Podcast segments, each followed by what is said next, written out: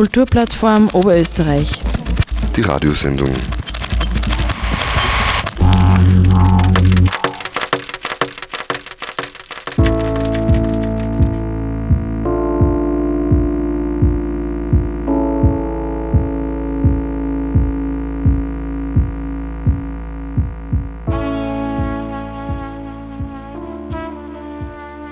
Hallo bei der KUPF Radioshow, dem monatlichen Radiomagazin der Kulturplattform Oberösterreich. Ich bin Sigrid Ecker und freue mich wieder, die ZuhörerInnen von den vier freien Radios B138 in Kirchdorf, Radio Froh in Linz, Freies Radio Freistadt und Freies Radio Salzkammergut begrüßen zu dürfen. Was braucht es für die Weiterentwicklung des oberösterreichischen Kulturbereichs wie sieht eine zukunftsorientierte Medienpolitik aus? Zwei wichtige Fragen, die wir anlässlich der kommenden Landtags- und Gemeinderatswahlen den oberösterreichischen Parteien stellen wollen. Sie fragen, was sie ändern, abschaffen oder erneuern möchten. Wir, das sind die Kulturplattform Oberösterreich und das Land der freien Medien, also der Zusammenschluss der vier freien Radios und dem Community-Sender DorfTV. In den Gesprächen setzen wir selbstredend einen Schwerpunkt im nicht kommerziellen Sektor bzw. der freien Kulturlandschaft. Ausschnitte aus dem ersten Gespräch mit Severin Mayer von den Grünen gab es in der letzten Kupf-Radio-Show. Heute hören Sie die Kultursprecherin Gerda Weixler-Hauer und den Mediensprecher Michael Lindner von der SPÖ.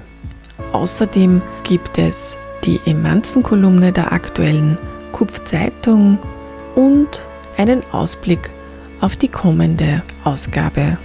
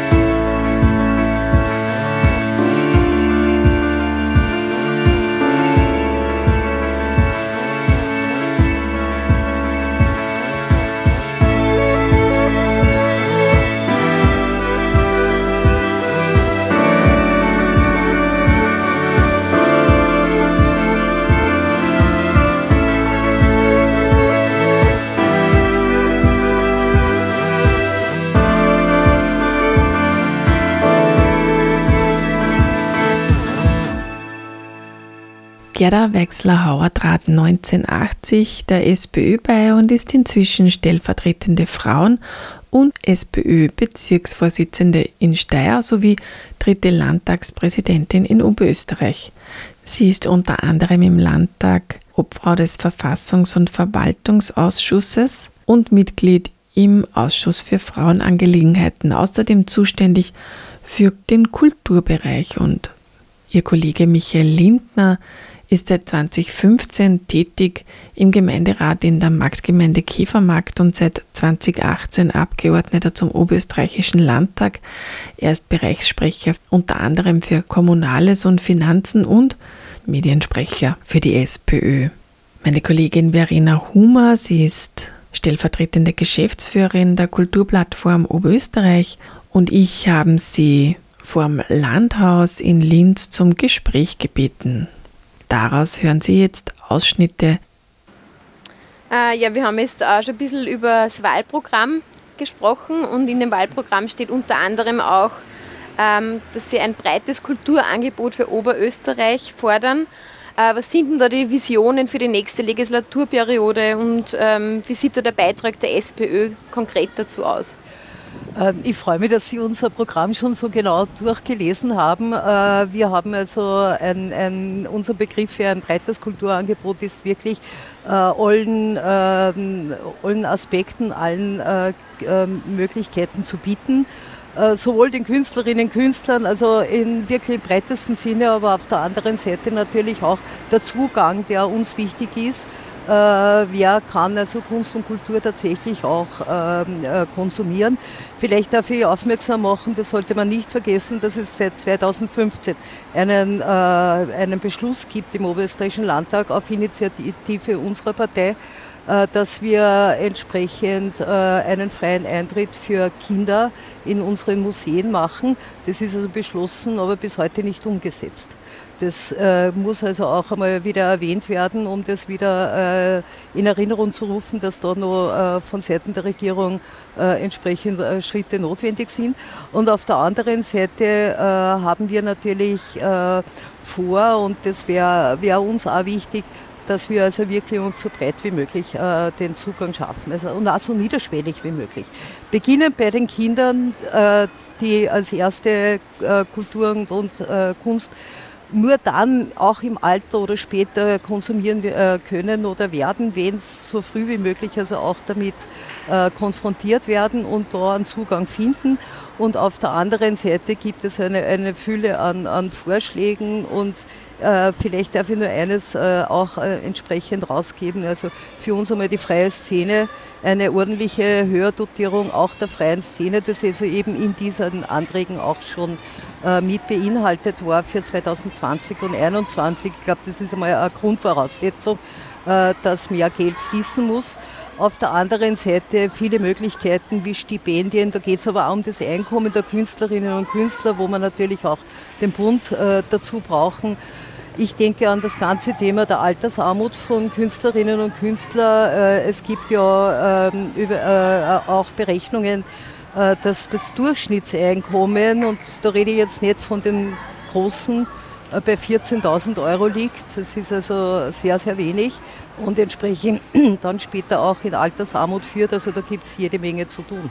Also das heißt, wenn, wenn ich es zusammenfassend einmal kurz sagen darf, ähm, die Visionen für die nächste Legislaturperiode sind einerseits den Zugang zu, Zugang zu Kunst und Kultur niederschwelliger zu gestalten und auch für Kinder einfacher zu ermöglichen. Und dass man auch die Fördererhöhung im Kulturbudget vorantreibt und ähm, damit auch auf Altersarmut bei Frauen insbesondere, insbesondere ja. entgegenwirkt. Mhm. Frau Wechslerhauer, Sie haben jetzt quasi schon das Geld hier angesprochen. Das heißt, reden wir gleich vielleicht weiter über das Geld. Die Medienförderung ist ja ganz ähnlich eben wie bei der Kunst- und Kulturförderung das meiste Geld bekommen die großen Häuser, die großen Unternehmen.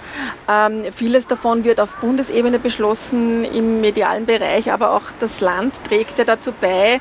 Dieses wurde allerdings ähnlich wie im Kultursektor eben auch seit äh, 2007 de facto nicht mehr inflationsangepasst. Das heißt, es kommt zu einer 35-prozentigen oder kam zu einer 35-prozentigen Kürzung dadurch in der Zwischenzeit. Es wurden damals über diese Presseabteilung eben 180.000 Euro beschlossen. Außerdem gab es dann 2015 auch in unserem Sektor eine 10-prozentige Kürzung, also minus 18.000 Euro und die Streichung auch 2017 der Jahresförderung von der Sozialabteilung 42.000 Euro. Also es summiert sich und es wird mhm. immer kleiner und weniger, was wir hier zur Verfügung haben. Das führt natürlich dazu, dass unser Sektor überarbeitet ist in den freien Medien, dass wir die Technik veraltet ist, dass das Personal ist unterbesetzt. Wir teilen uns die Stellen. Es gibt keine Vollzeitstellen an allen und Ecken und Enden. Jeder arbeitet irgendwie so gut er geht, halt dann teilweise auch ehrenamtlich dazu. Das ist alles andere als gewünscht. Wir sind weit entfernt von einer VP-Zahlung. Mhm die natürlich auch bei uns, ähnlich wie im Kultursektor, hier angedacht wird. Andererseits auch ein wesentlicher Punkt in der, in der Medienförderung sind natürlich dann die Inserate, diese mhm. indirekten Förderungen über 4 Millionen Euro zum Beispiel werden hier jährlich in Oberösterreich ausgegeben, wenn man hier ein bisschen einmal die Verhältnismäßigkeit sieht. Und natürlich wird das völlig willkürlich ausgegeben und meistens halt nahestehenden Institutionen und Unternehmen. Das heißt, was sind hier Ihre konkreten Ideen, Ihre Vorschläge, um diese Missstände abzuschaffen, um vielleicht äh, etwas objektivere Vergabe von Geldern und so weiter zu erreichen? Das Thema Inserate sozusagen ist ja vor allem auf Bundesebene natürlich derzeit höchst spannend, wenn man sich ansieht, dass die Bundesregierung fast mehr Geld für Regierungsinserate derzeit ausgibt äh, als für den Impfstoff in der ersten Phase. Also das ist natürlich ein, ein Riesenproblem und damit äh, sozusagen wird ja gerade auf Bundesebene sichtbar, dass manche versuchen, sich mit solchen Inseraten auch Inhalte zu kaufen und da wird es dann schwierig. Insofern muss man, glaube ich, insgesamt darüber nachdenken, dass man bei Inseraten nicht nur die Reichweite mit einbezieht, sondern auch die Qualität des Mediums und inhaltliche Gründe äh, sozusagen auch findet, wie man äh, Inserate auch bemessen kann und nicht nur die Reichweite. Das wäre eine Aufgabe, die man aber sicher beginnend von Bundesebene angreifen muss. Äh, die Presseabteilung sozusagen ist bei uns beim Landeshauptmann selbst angesiedelt und da wäre ich Sie haben ganz zu Beginn diese Situation der freien Radios angesprochen und das ist ein bisschen ein Grundproblem. Ja. Es ist eigentlich, ein, ich sage aber, Projektitis fast. Also das heißt, man ist von einzelnen Projektförderungen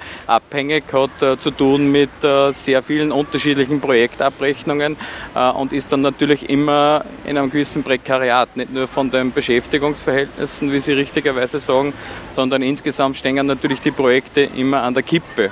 Und insofern wird man sich da gerade was die Finanzierung der, der Radios und auch von Dorf TV äh, angeht, glaube ich, einen zentralen Topf überlegen müssen. Da gibt es ja Überlegungen intern, glaube ich, bei Ihnen, die sie nur unterstützen kann. Also dass es eine zentrale Stelle gibt, wo man diese Mehrkosten, die einfach in den letzten Jahren auch entstanden sind, inflationsmäßig abgilt, dass man auch die neue Struktur mit mehr Radios und mehr Angebot auch abgilt. Äh, ich kenne das vom freien Radio Freistadt, wo man sich dann bemüht über Liederförderungen, Liederprojekte, äh, freie Radio, also in Kirchdorf das, das Projekt, das dann mit dem AMS zusammenarbeitet. Also das erzeugt ja auch zusätzlich Arbeitsaufwand und, und Zeit, das man dafür braucht wenn man über Projektfinanzierung eigentlich eine Regelfinanzierung ersetzen mhm, muss. Ja. Genau ich glaube, der wichtigste Punkt ist, dass man dann nach den Wahlen in Verhandlungen tritt und das habe ich auch zugesagt, dass wir sowas unterstützen, dass es einen Fördertopf gibt, der ausreichend ist, der deutlich über dem liegen muss, was jetzt äh, mit den 180.000 Euro ausgezahlt wird. Der wird sich sozusagen wahrscheinlich mindestens verdoppeln müssen, damit man einmal sagt, okay, äh, es ist auf zehn Jahre dieses Projekt auch abgesichert. Und es ist ja schon auch eine Idee, das habe ich ganz zu Beginn äh, gemeint, dass man dann definiert, welche gesellschaftliche Funktion können denn die freien Medien in Oberösterreich zusätzlich übernehmen. Wir haben ja zum Beispiel mit dem Anti-Atom-Vereinen auch eine Vereinsstruktur aufgebaut, die Bewusstseinsarbeit im Anti-Atom-Bereich macht, mit äh, Kampagnen, mit, mit, mit auch mit Radiosendungen. Äh, es wäre doch auch eine Überlegung zusätzlich zu der Basisfinanzierung zu sagen, okay, die freien Medien beschäftigen sich mit kritischer Medienerziehung, stehen auch für Schulen, Vereine, Institutionen zur Verfügung, bauen sich da Know-how auf und dafür gibt es Projektfinanzierung. Warum nicht? Damit könnte man den Stellenwert vielleicht auch zusätzlich erhöhen. Damit haben Sie auch meine nächste Frage jetzt schon äh, ein bisschen angeschnitten. In Wirklichkeit, wir machen das ja auch. Wir machen ja auch, wir haben eine Ausbildungsschiene in den freien mhm. Medien. Mhm. Wir, wir haben Schwerpunkte von Medienkompetenz etc. Wir gehen auch schon in Institutionen, in Schulen, aber halt alles immer ums ganz, ganz kleine Geld und wo wir uns quasi selber in Wirklichkeit äh, dabei ausbeuten sozusagen. Das mhm. müsste man ändern. Und jetzt ziehe ich kurz meine nächste Frage vor, weil es gerade jetzt dazu passt. Eben, es gibt ja eben auch äh, Kampagnen, öffentliche Kampagnen, Kampagnen wie zum Beispiel die Corona-Impfkampagne. Das heißt, es mhm. wäre ja auch möglich, dass man hier mhm.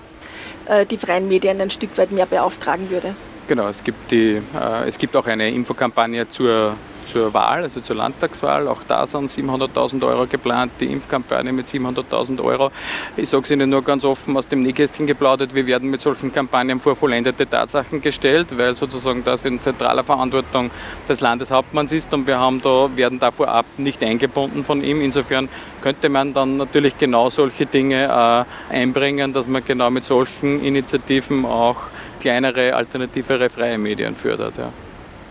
Ja, ähm, es ist jetzt schon sehr viel angesprochen worden, ähm, unter anderem auch das, was die KUPF äh, seit vielen Jahren fordert, nämlich eine Verdoppelung des Förderbudgets im Kulturbereich. Das wiederum steht auch in ihrem Wahlprogramm äh, für die nächste Periode, nämlich eine Erhöhung der Basisfinanzierung schon ab 2022 auf 5 Millionen Euro, um unter anderem auch eine Entlohnung der Kulturvereine nach Fair Pay zu ermöglichen. Es wurde auch von Ihnen schon angesprochen, dass ja im Landtag die Anträge dann oft, also so, dass das oft sehr schleppend, schleppend vorangeht. Und jetzt ziehe ich zwei Fragen zusammen. Als Bürgerin hat man ja dann oft das Gefühl von außen, dass im Landtag zwar eben sehr viel diskutiert, aber dann wenig umgesetzt wird oder nur schwach umgesetzt wird. Ähm, jetzt ist meine Frage, hat es dann überhaupt Sinn, solche Anträge zu stellen im Landtag ähm, zum Thema Kulturbudgeterhöhung oder auch Kulturleitbild oder ist das eher verlorene Liebesmühe? Äh, na, äh, wir haben also nicht nur die Möglichkeit, das zu tun, sondern das ist also auch ganz klar, dass sie da äh, 56 Abgeordnete sozusagen damit auseinandersetzen und auch auseinandersetzen müssen und dann zu einem äh, gemeinsamen Beschluss kommen oder auch zu einem Mehrheitsbeschluss kommen. Aber sonst würden insbesondere die äh, kleineren Gruppierungen, also die kleineren Parteien, kein Gehör finden. Also insofern ist es wichtig, dass wir da im Oberösterreichischen Landtag das haben und wir haben die Möglichkeit eben darauf zu drücken und zu sagen, wo geht was weiter. Also nachzufragen, die Instrumente gibt es und dort, wo wirklich äh, der Eindruck entsteht, dass etwas nicht ordnungsgemäß abgerechnet wird oder ordnungsgemäß abgelaufen ist, äh, dann den Landesrechnungshof auch einzuschalten. Also das ist äh, das Instrument des Landtages und haben wir ja auch gemacht in der vergangenen Periode. Also an KTM darf ich nur einmal erinnern, das war eindeutig eine Initiative aufgrund der SPÖ. Wollen Sie vielleicht auch noch dazu sagen, wie das dann vielleicht im Landtag ausschaut, ja. Äh, wenn man jetzt wirklich das Förderbudget im Kulturbereich so mhm. erhöhen will im Landtag, wie man das tatsächlich umsetzen kann? Sie sprechen natürlich mit Ihrer Frage ein Demokratieproblem an, das wir in Oberösterreich schon haben, weil wir sind als Landtag die einzig direkt gewählte Vertretung der oberösterreichischen Bevölkerung wir sind Gesetzgeber, wir haben Budgethoheit. Ja. Also eigentlich ist die Regierung die Vollziehung dessen, was wir sozusagen als Oberösterreichischer Landtag äh, beschließen. Nur das Problem ist, dass uns sehr viele Instrumente, die wir bräuchten, nämlich eigene Hilfsdienste wie einen Budgetdienst mhm. äh, und andere Dinge, mehr Mitsprachemöglichkeiten, mehr Einsichtsrechte für den Landtag, haben wir sehr viele Initiativen in den letzten Jahren für eine Stärkung des Landtags, äh, Kontrollrechte äh, etc. eingebracht, aber das war von der konservativen Mehrheit äh, nicht gewünscht bisher. Also ich glaube, dass schon eine, eine Stärkung des Landtages braucht, damit man solche Themen wie eine Verdoppelung der, der, des Kulturbudgets in dem Bereich auch durchsetzen kann. Es schafft einfach öffentliche Aufmerksamkeit. Es erübrigt nicht, dass man sich auch daneben zivilgesellschaftlich engagiert. Deswegen war es auch wichtig, dass beim Kürzungsbudget 2018, 2017, 2018 auch wirklich die Zivilgesellschaft auf die Straße gegangen ist. Wir haben das im Freistaat mit einer regionalen Initiative damals auch gemacht. Äh, das erübrigt es natürlich nicht. Also es braucht die Öffentlichkeit und den Druck, den wir mit unseren Anträgen im, im Landtag auch machen und dementsprechend ist halt jetzt die spannende Zeit da und die Zeit nach der Wahl in den ersten vier Wochen bis zur Konstituierung des Landtags wird sich entscheiden, wer arbeitet mit wem zusammen und da werden in den Regierungsverhandlungen oder in den Kooperationsverhandlungen dann die, die Weichen gestellt. Und da werden wir natürlich genau diese Vorschläge, die wir in unserem Regierungsprogramm auch, äh, auch vorschlagen, in die Verhandlungen einbringen. Das entscheidet ein bisschen über die nächsten sechs Jahre. Und wir werden uns dann beim Budgetlandtag im Dezember wieder ordentlich auf die Schiene schmeißen. Soweit Gerda Wechsler-Hauer und Michael Lindner zur Kultur- und Medienpolitik der SPÖ, auch im Hinblick auf die kommenden Wahlen im Herbst. Das gesamte Gespräch können Sie natürlich jederzeit nachhören im Audioarchiv der Freien Radios unter cba.fru.at oder auch nachsehen unter dorftv.at. Nun geht's weiter mit der Emanzen-Kolumne aus der aktuellen KUP-Zeitung 178 mit dem Titel Traumjob. Verfasst wurde sie von Jelena Gutschanin und gelesen wird sie von der neuen KUPF-Praktikantin Valerie Straßmeier. Traumjob. Ich habe bei beigesagt. Nach über zehn Jahren zum Journalismus, zu dem, was in Österreich darunter verstanden wird – Bussi Bussi, weggucken und ducken, Scheinsolidarität, Ego-Trips, Machtmissbrauch. In diesen Strukturen ist keine Veränderung möglich. Diese Branche ist von Grund auf verrottet. Der Fall Wolfgang Fellner ist nur die Spitze des Eisbergs. Dass sexuelle Belästigung in der österreichischen Medienbranche Alltag ist, egal ob im Boulevard oder bei denen, die sich auf Qualität berufen, ist kein Geheimnis. Die ausbeuterischen Strukturen sind der perfekte Nährboden für Übergriffe. Autorin und Podcast-Host Sarah Hassan fasste das kürzlich auf Twitter zusammen. Normalisierte prekäre Arbeit, krasse Ungleichheitsstrukturen mit stark ausgeprägter Unter- und Überbezahlung für bestimmte Gruppen, eine romantisierte Stresskultur, keine kritische Auseinandersetzung mit Machtpositionen und kaum solidarische Aushandlungsorte. Traumjob, oder? Als Arbeiterinnenkind und Migrantin ist ein gutes Arbeitsleben in der Medienbranche noch schwieriger möglich. Die einzige Rolle, die bleibt, ist migrantischer Token und ewig dankbar und unterwürfig zu sein.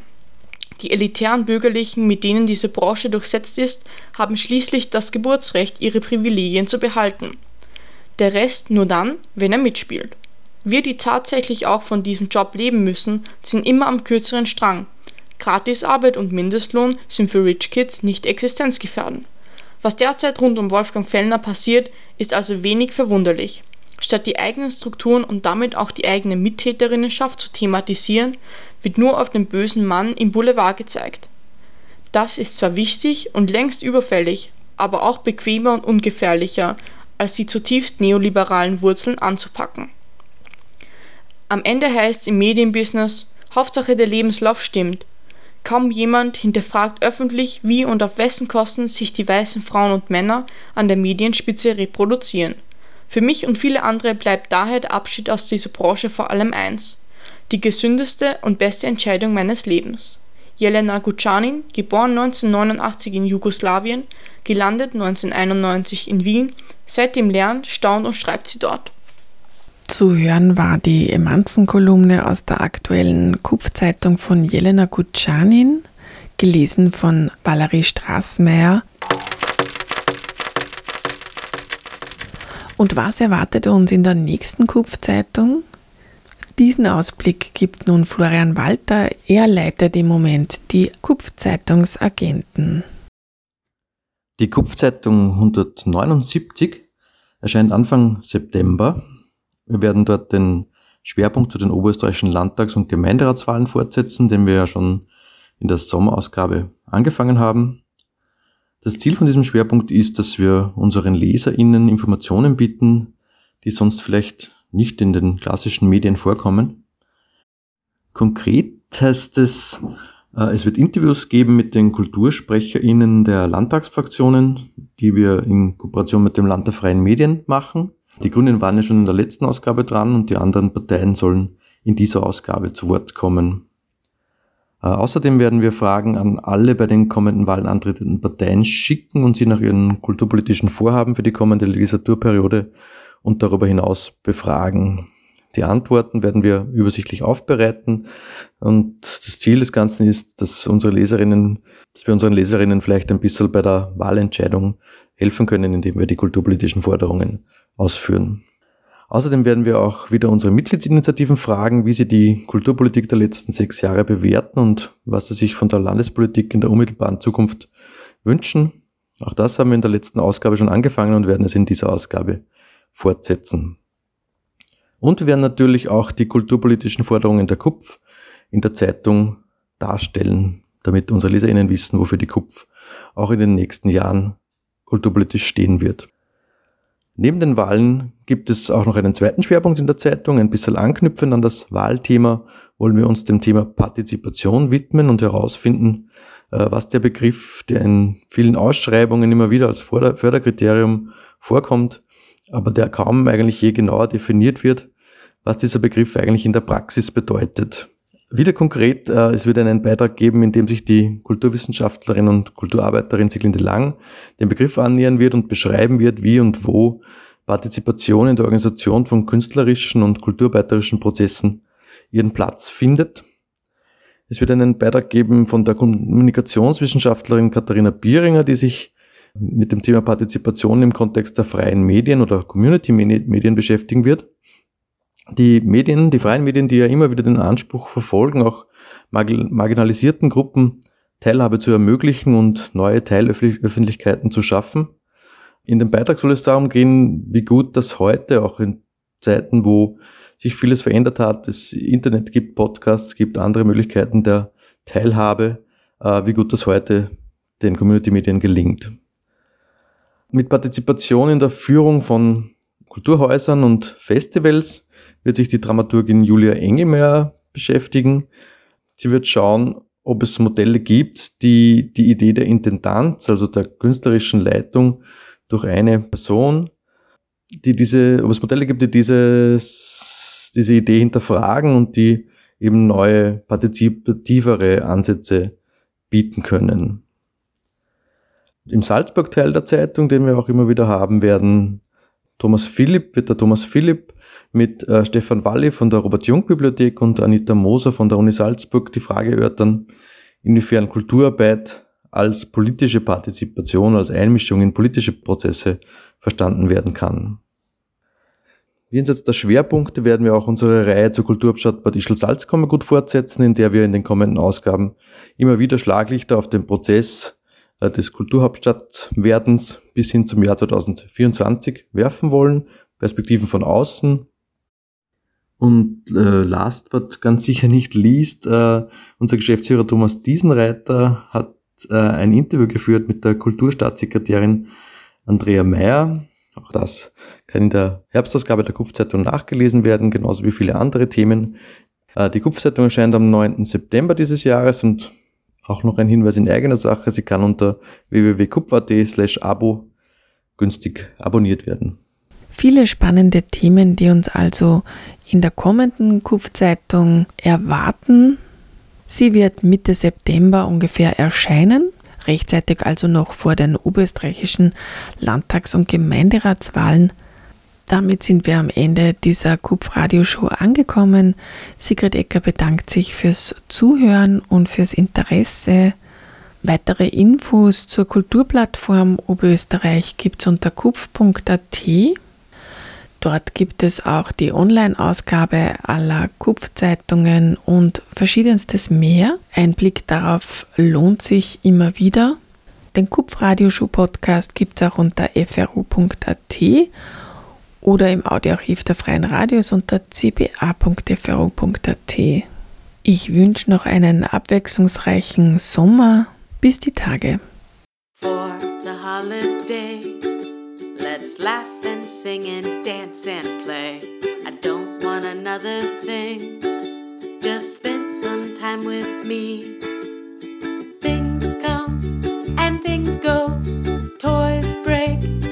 And tech gets old. But the stories that we tell and the laughter we know well.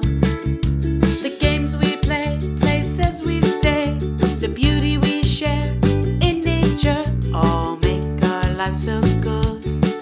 Like a thing just never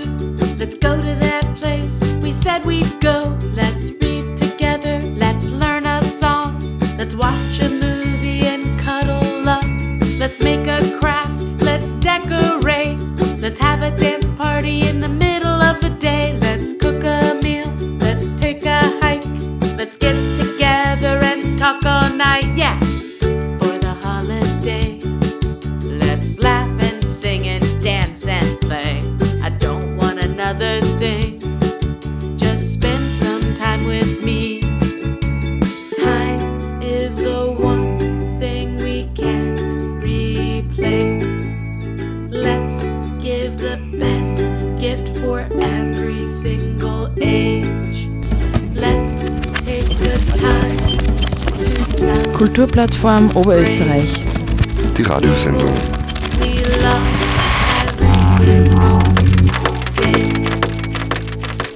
Two, three, four. For the holiday,